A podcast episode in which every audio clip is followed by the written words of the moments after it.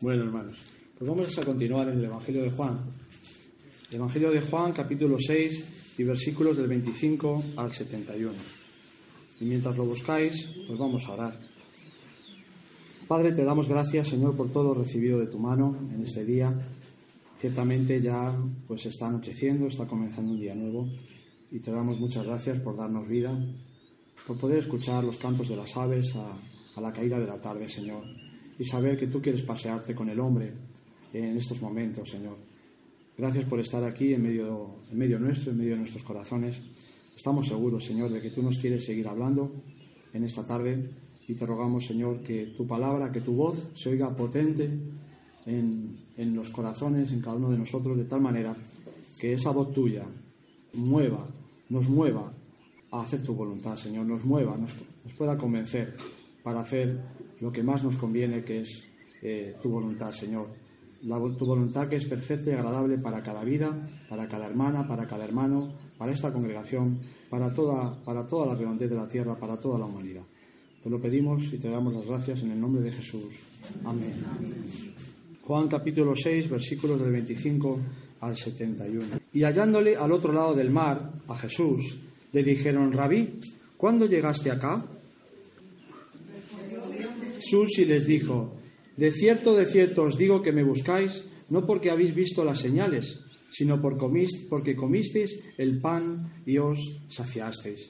Trabajad no por la comida que perece, sino por la comida que a vida eterna permanece, la cual el Hijo del Hombre os dará, porque a éste señaló Dios el Padre. Entonces le dijeron, ¿qué debemos hacer para poner en práctica las obras de Dios? Respondió Jesús y les dijo, Esta es la obra de Dios que creáis en el que Él ha enviado. Le dijeron entonces, ¿qué señal pues haces tú para que veamos y te creamos? ¿Qué obra haces? Jesús había hecho tantas señales, había dado, había multiplicado el pan y el pescado, había ido caminando sobre las aguas, ellos se habían percatado de que solo había una barca y los discípulos habían marchado y Jesús no se había subido a la barca, ellos lo sabían. Y por eso le preguntan, ¿no? Que cómo había llegado hasta allí. ¿eh? Y le piden más señales a Jesús. ¿Qué señal pues haces tú para que veamos y te creamos? ¿Qué obra haces? Nuestros padres comieron el maná en el desierto como está escrito. Pan del cielo les dio a comer. Y Jesús les dijo, de cierto, de cierto os digo, no os dio Moisés el pan del cielo, mas mi Padre os da el verdadero pan del cielo, porque el pan de Dios es aquel que descendió del cielo y da vida al mundo. Le dijeron, Señor, danos siempre este pan. Jesús les dijo, Yo soy el pan de vida, el que a mí viene nunca tendrá hambre, y el que en mí cree no tendrá sed jamás. Mas os he dicho que aunque me habéis visto, no creáis, no creéis. Todo lo que el Padre me da vendrá a mí, y el que a mí viene no le echo fuera. Porque he descendido del cielo no para hacer mi voluntad, sino la voluntad del que me envió. Y esta es la voluntad del Padre, el que me envió que de todo lo que me diere no pierda yo nada, sino que lo resucite en el día postrero. Y esta es la voluntad del que me ha enviado, que todo aquel que ve al Hijo y cree en Él tenga vida eterna, y yo le resucitaré en el día postrero. Murmuraban entonces de él los judíos, porque había dicho, yo soy el pan que descendió del cielo. Y decían, ¿no es este Jesús, el hijo de José, cuyo padre y madre nosotros conocemos? ¿Cómo pues dice éste, del cielo he descendido? Jesús respondió y les dijo, no murmuréis entre vosotros. Ninguno puede venir a mí si el Padre que me envió no le trajere, y yo le resucitaré en el día postrero. Escrito está en los profetas, y serán todos enseñados por Dios. Así que todo aquel que oyó al Padre y aprendió de él, viene a mí. No que alguno haya visto al Padre, sino aquel que vino de Dios, éste ha visto al Padre. De cierto, de cierto os digo, el que cree en mí tiene vida eterna. Yo soy el pan de vida. Vuestros padres comieron el maná en el desierto y murieron. Este es el pan que desciende del cielo para que el que de él come no muera. Yo soy el pan vivo que descendió del cielo. Si alguno comiere de este pan, vivirá para siempre. Y el pan que yo daré es mi carne, la cual yo daré por la vida del mundo. Entonces los judíos contendían entre sí diciendo, ¿cómo puede éste darnos a comer su carne? Jesús les dijo, de cierto, de cierto os digo, si no coméis la carne del Hijo del Hombre y bebéis su sangre, no tenéis vida en vosotros. El que come mi carne y bebe mi sangre tiene vida eterna, y yo le resucitaré en el día postrero. ¿Cuántas veces dice Jesús esto, verdad? Y yo le resucitaré en el día postrero. Más claro, agua, ¿verdad? Está anticipándose a la enseñanza de los griegos de la supervivencia del alma, ¿verdad? Efectivamente. Lo repite hasta la saciedad. ¿eh? Porque mi carne es verdadera comida y mi sangre es verdadera bebida. El que come mi carne y bebe mi sangre, en mí permanece y yo en él. Como me envió el Padre viviente y yo vivo por el Padre, asimismo el que me come, él también vivirá por mí. Este es el pan que descendió del cielo. No como vuestros padres comieron el maná y murieron.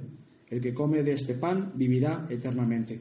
Estas cosas dijo Jesús en la sinagoga enseñando en Capernaum. Al oírlas, muchos de sus discípulos, no dice pocos, muchos de sus discípulos dijeron, dura es esta palabra, ¿quién la puede oír?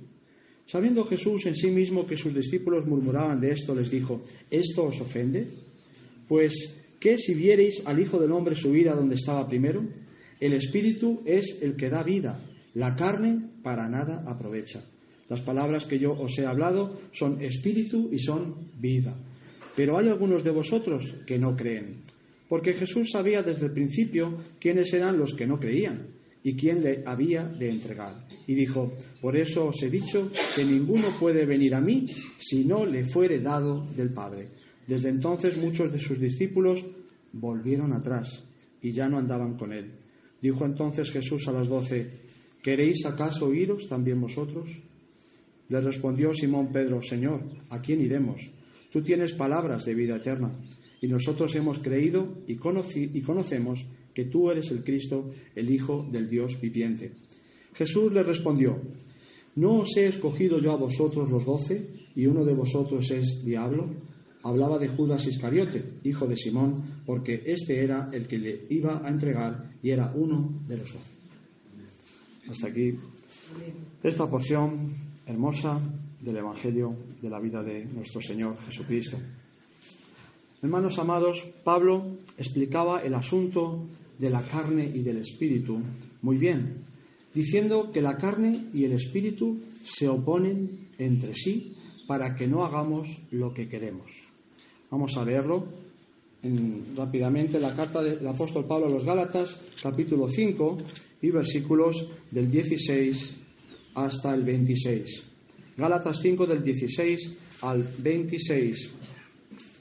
Digo pues, dice Pablo, andad en el espíritu y no satisfagáis los deseos de la carne, porque el deseo de la carne es contra el espíritu y el del espíritu es contra la carne, y estos se oponen entre sí para que no hagáis lo que quisierais.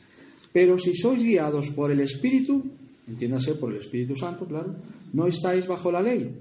Y manifiestas son las obras de la carne, que son adulterio, fornicación, inmundicia, lascivia, idolatría, hechicerías, enemistades, pleitos, celos, iras, contiendas, disensiones, herejías, envidias, homicidios, borracheras, orgías y cosas semejantes a estas, acerca de las cuales os amonesto, como ya os lo he dicho antes, que los que practican tales cosas no heredarán el reino de Dios.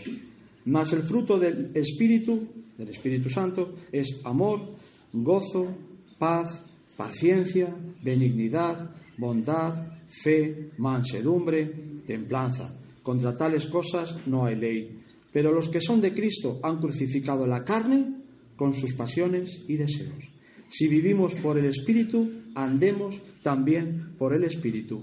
No nos hagamos vanagloriosos, irritándonos unos a otros, envidiándonos unos a otros. Hermanos, no tenemos que hacer lo que nos nace de la carne. Nuestra propia voluntad, lo que queramos nosotros, no lo podemos hacer, sino ser guiados siempre por el Espíritu del Señor. De la carne nos nacen muchas cosas, pero no podemos vendernos a la carne. Dice Pablo, porque en Romanos 8:14, todos los que son guiados por el Espíritu de Dios, estos son hijos de Dios. No importa los años que llevemos en la iglesia. La cuestión es, la pregunta es, ¿soy guiado por el Espíritu Santo? En mis decisiones que quizá estoy pensando tomar o ya prácticamente he decidido tomar, he consultado al Señor, son de mi carne o he buscado la dirección del Espíritu Santo, estoy esperando a que el Señor me hable, me dirija o quiero hacer mi santa voluntad. Irnos hacia la carne es siempre dar rienda suelta a la vieja naturaleza, porque son sinónimos. Es decir, hacer lo que me apetece y tomar decisiones siempre sin consultar al Señor. Cuando has decidido entregarte a la carne, estás ya apartándote del Señor. Aunque continuemos en la iglesia, cuando seguimos a la carne, nos alejamos de Dios. Judas estaba en el grupo de los doce, siguió en el grupo de los doce hasta el último día. Y dice Jesús que era diablo, palabra griega que significa adversario. Era adversario de Cristo y estuvo en la iglesia de Cristo todos los días hasta el último día que fue a entregarle. Nunca llegó a creer en el Señor, nunca llegó a fiarse de Él, nunca llegó a confiar en Él, nunca entendió el mesianismo de Jesús como algo espiritual, como algo de un mundo nuevo. No estaba pensando en su carne. Estaba pensando, este Jesús va, se va a levantar como otros que se habían levantado, supuestos Mesías, va a venir el imperio, va a venir Roma que nos, y nos va a destruir. Es lo que temían las sectas, los saduceos, los fariseos que se aliaron contra Jesús, porque estaban pensando en su estómago, en su carne, en sus propias necesidades. Habían visto los milagros, Jesús había acabado de multiplicar el pan y el pescado, había ido caminando sobre las aguas. La gente fue a buscarle, como os he dicho, porque sabían que no había subido a la barca, que solo había una barca y Jesús se había quedado saludando a todo el mundo y los discípulos se habían marchado, ellos lo habían visto y seguían muchos sin creer en Jesús, sin confiar en Él. Seguían en su carne, en su propia carne, en sus propias fuerzas, en sus propias creencias, en sus propias opiniones en sus propias teorías de cómo tiene que ser la iglesia, en sus propias maneras de formas de decir, pues tenemos que hacerlo así o tenemos que hacerlo así, pues porque así se ha hecho siempre o es como a mí me gusta. Yo tengo mis gustos, pero siempre tengo que deponer mis gustos ante lo que es la palabra de Dios. O si no, andaré en la carne, continuamente, en mi carne. Y lo que nos interesa no es nuestra carne, sino la carne de Cristo. Comer la carne de Cristo. ¿Qué significa eso? Es la carne de Jesús la que necesitamos, hermanos. Carne, carne, como la tuya y la mía, pero carne sin pecado. Carne obediente. Carne que sufrió la tentación como tú y como yo, porque Él fue tentado en todo, a nuestra semejanza, pero carne que venció al pecado. Por eso tú y yo debemos comer la carne del Hijo del Hombre, porque en nuestra carne no vamos, no vamos a poder vencer al pecado que mora en nosotros. Y muchos pensarán, ah, pues ya está, como tomamos el pan y el vino, hacen un reduccionismo, como hace la Iglesia de Roma, ¿verdad? Ya está, nos comemos un cachito de la carne de Jesús, nos bebemos un vasito de su sangre, baja al estómago, se extiende por nuestro cuerpo y mágicamente, ¿verdad? Pues ya nos hemos comido la carne de Cristo, ya la tenemos morando en nosotros. Craso error, ¿verdad? No, no se puede reducir a un rito, ¿eh? es mucho más espiritual, ¿no? Es algo real, pero que tiene que producirse espiritualmente hablando. Debemos comer su carne, alimentarnos de ella y no de la nuestra. Es la sangre de Jesús la que necesitamos.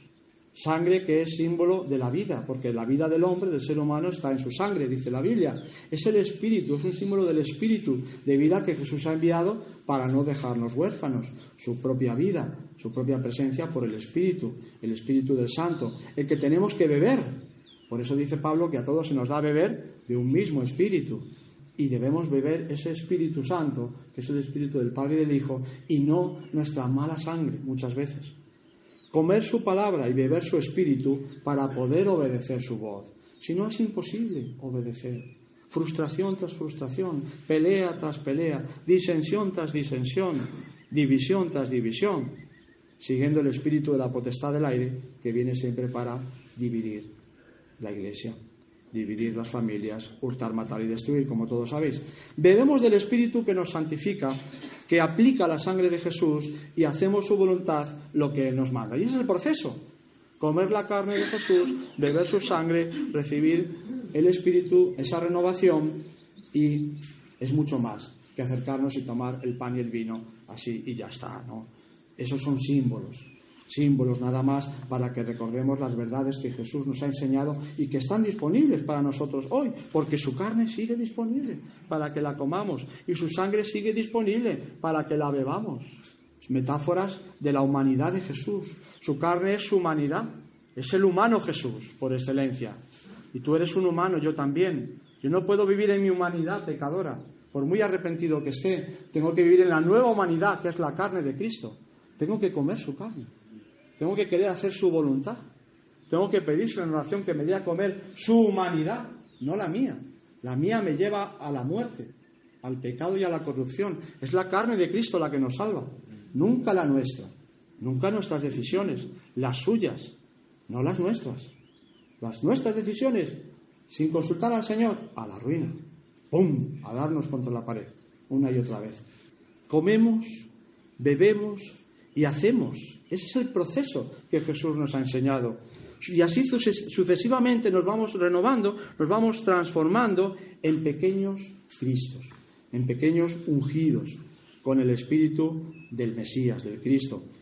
Pero tenemos que dejar la rebeldía, incluso nuestros razonamientos, nuestras buenas razones. Incluso podemos llevar razón, hermanos, en muchas cosas, pero mis razones no son suficientes. Tenemos que preguntarle al Señor, Señor, ¿cuál es tu voluntad? Porque mi razonamiento me dice que vista la situación, visto analizando las cosas, tengo que hacer esto. Pero tus pensamientos son más altos que mis pensamientos. Estoy razonando en mi carne probablemente. En mi carne, pues mi reacción es visceral, impulsiva, ¿verdad? Dramática, violenta, insensata, aunque piense yo mucho, pero puedo estar vanamente hinchado, hinchado por mi mente carnal y mortal, ¿verdad? Así que, hermanos, dejemos nuestros razonamientos y consultemos al Señor. No que nos quitemos la cabeza, pero que consultemos a Dios. Juan 6:63 dice, el Espíritu es el que da vida. La carne, tu carne y la mía, para nada aprovecha. Las palabras que yo os he hablado, dice Jesús, son espíritu y son vida. Espíritu Santo y vida eterna, es decir, vida del eterno, de Dios. De la carne nuestra sabemos que segaremos siempre corrupción, es decir, muerte. Del Espíritu del Señor sabemos que segaremos siempre vida eterna. Y nosotros elegimos. Hay dos caminos. O hacer nuestra propia voluntad siempre y vivir bajo nuestros razonamientos y bajo nuestras pues decisiones o vivir escuchando al Señor y preguntándole al Señor, ¿qué quieres que yo haga, Señor? Mira, Señor, me encuentro como en un callejón sin salida. Me pasa esto, lo otro, me siento acosado, perseguido, lo que sea. O me, yo me siento así, yo me siento asá, me siento no poco querido, no me siento querido, o me siento, yo que sé, que en la iglesia pasa esto, pasa lo otro. Señor, yo haría esto. Pero, Señor, ¿qué quieres, ¿qué quieres tú? ¿Qué quieres tú que yo haga? Porque esa es la pregunta que hace un cristiano, una cristiana. Porque lo otro es ir en mi carne. Pero si yo consulto al Señor y me humillo, invoco su nombre, y aquel que invocar el nombre del Señor será salvo. Y tenemos que preguntarnos cuántas veces invocamos el nombre del Señor. ¿Cuántas veces le llamamos en nuestra intimidad? Le llamamos para que Él nos enseñe, nos acompañe, nos dé su carne, nos dé su vida o vivimos simplemente tomando nuestras propias decisiones porque somos autosuficientes, lo sabemos mucho ya, sabemos cómo va la vida, ¿verdad? Cómo, cómo, cómo bandearnos. ¿Para qué sirve nuestra carne? Entiéndase nuestra vieja naturaleza que es siempre caída. Para nada. Solo para separarnos de la voluntad de Dios. Lo hemos leído. La carne siempre se opone al Espíritu. Lo acabamos de leer. Mi carne siempre me separa de Dios y de mis hermanos. El Espíritu de Dios, que es Dios con nosotros, me, acerca a Cristo, me guía, a ver despacio, me guía a su voluntad. Solo para separarnos de la voluntad de Dios sirve nuestra carne y estar separados de la voluntad de Dios es estar separándonos de Dios, porque no hay diferencia entre la voluntad de Dios y Dios. Dios es su voluntad, es su palabra, es su acción. Si no sigo la acción de Dios y su voluntad, me separo de Dios. No puedo seguir al Señor, decir que sigo al Señor, vivir separando sin buscar su voluntad. Mateo 7, 21 al 23. Dice Jesús, no todo el que me dice, Señor, Señor, entrará en el reino de los cielos, sino el que hace la voluntad de mi Padre que está en los cielos. Por eso siempre debemos consultar al Señor. Padre nuestro, ¿cuál, estás en los cielos, ¿cuál es tu voluntad? ¿Qué quieres que yo haga? Porque según yo lo veo, pues esta es mi decisión. Pero, y yo veo todas las cartas sobre la mesa y veo que esta es la única solución que tengo, o el único camino que tengo. Pero quizá tú tienes una, una salida diferente tú abres una puerta distinta. Tú me dices algo lo contrario de lo que yo estoy pensando hacer, porque para eso es nuestro Dios, nuestro Señor. Y Él sabe lo que nos conviene, nosotros no lo sabemos. Nuestra carne nos lleva a practicar la maldad, siempre, a vivir sin la ley del Señor, siempre, apartarnos de la voluntad de Dios expresada en sus mandamientos, en su santa palabra y ley, siguiendo entonces mis propias opiniones. Y eso es apartarme del Señor, no seguir su voluntad. Por eso debemos comer la carne de Jesús, nos da a comer su carne. Si no, es, es, imposible. Es un milagro, nos da su carne, que es su humanidad, nos da su espíritu, su sangre, que es, que es un símbolo de su divinidad, porque Él fue engendrado por el Espíritu Santo, el Padre. Es humano, pero es Dios con nosotros. Y Él nos ofrece las dos cosas. Os doy mi humanidad y mi divinidad, para que tengáis una parte en mi divinidad y una parte en mi humanidad. Y sin, y sin esos dos ingredientes no somos cristianos completos. El que retrocede, dice Jesús, el que mira atrás para retroceder, no que hace así, mira, echa una mirada atrás a ver qué pasa por detrás, ¿no? El que retrocede, el que está pensando en irse para atrás, dice Jesús que no agradará a mi alma, que no es apto para el reino de Dios.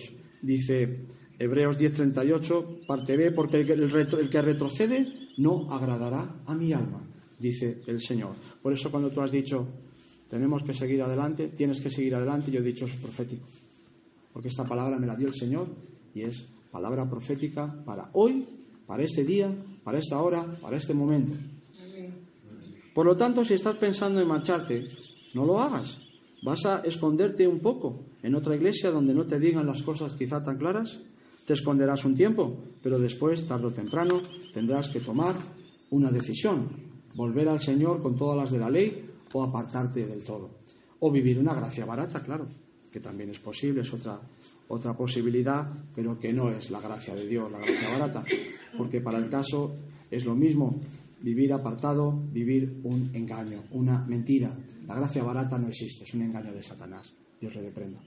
Van a tener a los cristianos engañados y pensando que se puede decir, yo creo en Cristo, pero vivo como me da la gana. No me sujeto a nadie, no me someto a nadie, yo soy mi propia autoridad, no tengo autoridades, no tengo pastores, no tengo consejeros espirituales, no tengo hombres, mujeres, hermanos, hermanas de confianza que me dan buenos consejos de parte del Señor. Yo soy juez y parte, hago lo que quiero. No tienes parte en el reino de Cristo. Eres una oveja, una cabra loca, una oveja descarriada. Jesús nunca va a agradar tu carne ni la mía. Nunca, jamás va a agradar tu carne ni la mía. Grábate esto en la mente. Jesús no ha venido a llenar tu estómago. No, no, no, no, no. Le seguiríamos entonces como aquellos solo por el pan y el pescado. Que les dice, vosotros me seguís no porque habéis visto las señales que apuntan a que yo soy el Mesías, el que os va a salvar de vuestro propio pecado y de vuestra mala manera y vacía manera de vivir. No, vosotros me seguís porque habéis llenado vuestro estómago y me seguís siguiendo porque queréis llenar el estómago en el estómago, Dios sabe que necesitamos comer y beber cada día, pero no vamos a seguir al Señor para que satisfaga nuestras necesidades solamente, ni en primer lugar. No, hermano, no, no funciona así. No, no, no, no. Por el interés material y egoísta, para autosatisfacernos, no seguiremos realmente al Señor. Seguiremos, pues a eso. habremos convertido a Jesús en un ídolo más eh, al que manipulo y entonces pues Jesús no es mi Señor, aunque yo lo diga, sino el que, al que acudo para que me dé lo que yo creo que necesito, para que satisfaga solo mis necesidades. Es que convertimos a Jesús en una especie de máquina expendedora de esas que hay en, el metro o en, la oficina, pero encima, como no hay que echar moneda, oye, no hay que pagar, porque como es gratis, es de gracia, pero yo he hecho papi, clink, clong, y saco lo que quiero de Jesús. Oye, qué bueno es el Señor. Pero eso no es tener amo, no es tener Señor. Jesús, hermano, hermana mía, te amargará el vientre tarde o temprano. Escrito está. Si tú comes la palabra, si tú comes a Cristo, si tú te comes la verdad de Cristo que es Cristo y que asumes querer vivir o que Él viva mejor en ti y viva tu vida y no vivas tú ni yo como yo quiero, Jesús tarde o temprano te amargará el vientre. Escrito está. Si te empeñas en seguirle, y ojalá que sea el empeño de todos nosotros, eso va a ocurrir, porque tiene que ocurrir, porque no podemos seguir a Dios por nuestro vientre. Porque no fuimos creados y llamados por el Señor para agradarnos a nosotros mismos. No, sino para agradar a aquel que nos llamó de las tinieblas a su luz admirable. No para agradarme a mí mismo. Al igual que Jesús vino para hacer la voluntad del Padre y no la suya, nosotros también, como hermanos pequeños de Jesús, hemos sido llamados para hacer la voluntad de aquel que nos llamó y nos sacó ya lo he dicho, de las tinieblas, a su luz admirable, porque la luz solo está en Él. Él es la luz del mundo, su luz admirable. Nosotros no tenemos luz que nos lleve a ningún sitio bueno. No para hacer con la vida lo que nosotros pensemos o queramos hacer. Qué mal entendimiento es pensar que la vida cristiana es venir solamente a los cultos, de vez en cuando, ¿eh? o, o más asiduamente. No, la vida cristiana es seguir a Cristo, siempre, en cada paso a dar, consultarle a Él. No podemos dar pasos bajo decisiones de nuestra propia factura. Retroceder es empezar a irme para hacer mi propia voluntad, porque si yo me aparto, para hacer mi propia voluntad me tengo que apartar siempre, ¿verdad? Porque si no se me nota mucho que vivo en mi propia carne. Me tengo que apartar para hacer mi propia voluntad. Es claramente entrar en el abandono progresivo del camino de salvación que emprendí un día. Todos Vamos a pasar por esta prueba. Todos. Jesús también pasó por esa prueba. En Gesemaní sudó gotas de sangre porque no era plato de gusto. Experimentar la separación de su Padre en la cruz, subir a la cruz, pasar por toda aquella vejación por nosotros, no era plato de gusto. Pasó por la misma tentación de abandonar, de no subir a la cruz o de bajarse de la cruz. Podía haberlo hecho porque es Dios con nosotros. Todos vamos a pasar en el camino de Cristo por esa prueba de nuestra vieja naturaleza, seducidos por ella y también por la tentación de irnos, de marcharnos, de irnos lejos. Vaya, vaya, es la mayor tentación que nace de nuestra carne y que es inflamada por el maligno, Dios le reprenda. Es la mayor prueba a la que podemos enfrentarnos. Irnos de la iglesia, irnos del hogar, irnos del trabajo, salir huyendo, salir corriendo, abandonar huyendo siempre, huyendo siempre de la verdad, huyendo siempre del conflicto, del sacrificio, de la persecución, de la prueba, huyendo siempre del llamamiento que Dios nos hizo, porque Dios te hizo un llamamiento, hermano. Dios nos hizo un llamamiento. ¿Dónde está el llamamiento de Dios? ¿Estás pensando en trabajar más para la carne, como hemos leído, que trabajar dice el versículo 27, dice Jesús, trabajad no por la comida que perece, sino por la comida que a vida eterna permanece. ¿En qué estamos pensando, hermanos? En trabajar más por la comida que perece, que acaba en el váter, como dice el pastor en la letrina. Letrinas hay en Guinea Ecuatorial, aquí ya no hay. Bueno, ya casi no quedan. En Mozambique tampoco han hecho un baño ya. En, en la zona donde estamos los cristianos, pues, pues saneamos las cosas, saneamos las situaciones, ¿verdad? ¿Para qué estamos trabajando? Dice Jesús, trabajad no por la comida que perece, sino por la comida que a vida eterna permanece, la cual el Hijo del Hombre os dará, porque a éste señaló Dios el Padre. Y la pregunta es, ¿qué comida quieres comer? ¿La carne de Jesús? ¿O quieres trabajar solo para satisfacer tu vientre, tus necesidades materiales, etcétera, etcétera? Cosa que el Señor nos ha dicho que siempre está en segundo lugar y que Él va a darnos por añadidura si ponemos en primer lugar al Señor. Se está extendiendo en esta iglesia esto, ¿no? De trabajar por la comida que perece. Es lo que tenemos que hacer, ganar dinero. Venga, vamos a ganar dinero. Venga. ¿Y dónde queda la comida que permanece para la vida eterna, hermanos? No podemos estar huyendo siempre de nuestra vocación, esquivando su voz, desoyendo su orden. Tenemos que entregarle nuestra cobardía al Señor, que es de nuestra factura, de nuestra vieja naturaleza, y dar el paso al frente que Él nos está pidiendo. Da el paso al frente por el amor del Señor y las misericordias de Cristo. Da el paso al frente por su gracia. Da el paso al frente. ¿Dónde se quedó el sueño que Dios te mostró un día? ¿Por qué lo has abandonado? Da un paso al frente, adelante. No des un paso atrás. Da el paso al frente que el Señor te está pidiendo y haz lo que Él te diga. Es solo un paso. Después vendrá otro y otro y otro, porque a Cristo se le sigue paso a paso. Paso a paso. Confía en el alimento que Él te ofrece. Confía en el alimento que Él te ofrece, que es el mejor. Él te sustentará siempre, incluso con el maná escondido en los últimos días.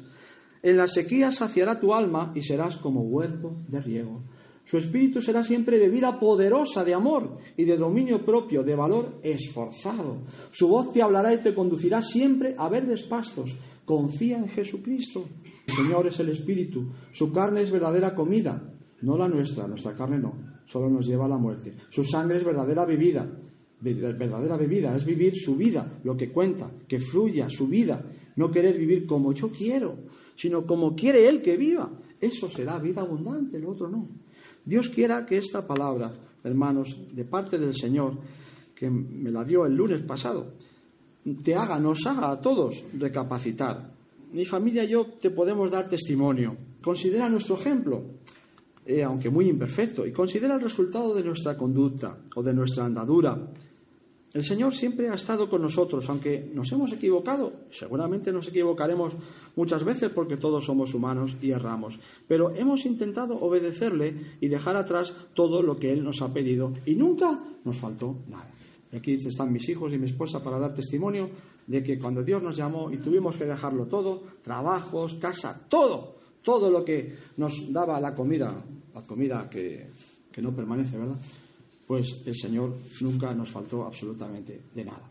Pero no nos sigas a nosotros, no sigas al pastor Joaquín, no me sigas a mí, no sigas a mi mujer, no sigas a, cualquier hermano, por muy buen ejemplo que pueda ser, o por muy mal ejemplo, pues entonces menos todavía, ¿no? No sigas nunca al hombre, sigue a Jesús, sigue al Señor, come su carne, come su carne, bebe su sangre, sufre con Cristo, que no es un camino de rosas, sufre con Él, Tienes que sufrir, hermano, hermana. No puedes eludir el sufrimiento por seguir a Jesucristo. Sigue al Señor, no desmayes ni abandones nunca. ¿Has seguido a Jesús por la comida?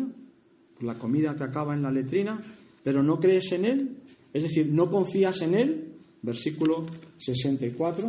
Es como Jesús lo explica, ¿no? Dice, pero hay algunos de vosotros que no creen, dice Jesús, porque Jesús sabía desde el principio quiénes eran los que no creían y quién le había de entregar. Los que no creen todavía son, en este los que no han llegado a confiar plenamente en el Señor, no se han fiado totalmente del Señor, siguen pensando que su, su propio yo, su carne, su vieja naturaleza, les va, a, les va a sacar las castañas del fuego, que ellos son capaces. No, no, te equivocas, te equivocas. La buena noticia es que eso tiene solución. Hoy es el día en el que tienes que rendirte al Señor, rendir tus dudas y entregarte a Él, abandonarte a Él, saltar sin red, que Él te va a recoger, entre comillas, claro. ¿eh? Confiar en Él de todo corazón y dejar, dejar yo también mis razonamientos, mis cálculos y rendirme al Señor. Rinde tu desconfianza a Él. Entrégasela toda, él es el que maneja la situación, no somos nosotros. Así debe ser. La iglesia es suya, no de ninguno de nosotros. La iglesia le pertenece solamente a Cristo y tu vida y la mía también. Solamente le pertenece, no es nuestra. No podemos hacer con, con la vida lo que queramos. No, hermanos, y decir que somos de Cristo. No, no es así, no funciona así. Nuestra falta de fe debemos entregársela al Señor. Señor, ayuda a mi incredulidad. Yo te entrego mi incredulidad, mi desconfianza, mi falta de ganas de seguir adelante, de saber qué me deparará el futuro. Quizá lo veo negro, por eso quiero echarme atrás. Entrégaselo todo al Señor, entrégaselo todo. Ya verás cómo su luz te aclara, nos aclara a todos Hermanos, Jesús llevó ese pecado de incredulidad en la cruz del Calvario por ti y por mí. Él lo venció con creces. Él confió plenamente en su Padre, luchó y venció en oración, obedeciendo. Tú también puedes, por medio de su gracia, si le entregas a Él tu incredulidad, tu falta de dirección. Seremos todos creyentes auténticos. Mira que no nos gusta usar esta palabra, ¿verdad? La palabra creyente. Pero si somos creyentes auténticos, sí, porque los creyentes auténticos son los que se fían del Señor y no hacen su propia voluntad, sino que todo se lo consultan, se lo consultan a Él. Y Él será, por fin, Señor de todos, porque Él quiere ser Señor, dueño, amo bueno de todos nosotros, de todos sus hijos e hijas, de todas sus ovejas, y no quiere que ninguna oveja se descargue. Que el Señor os bendiga.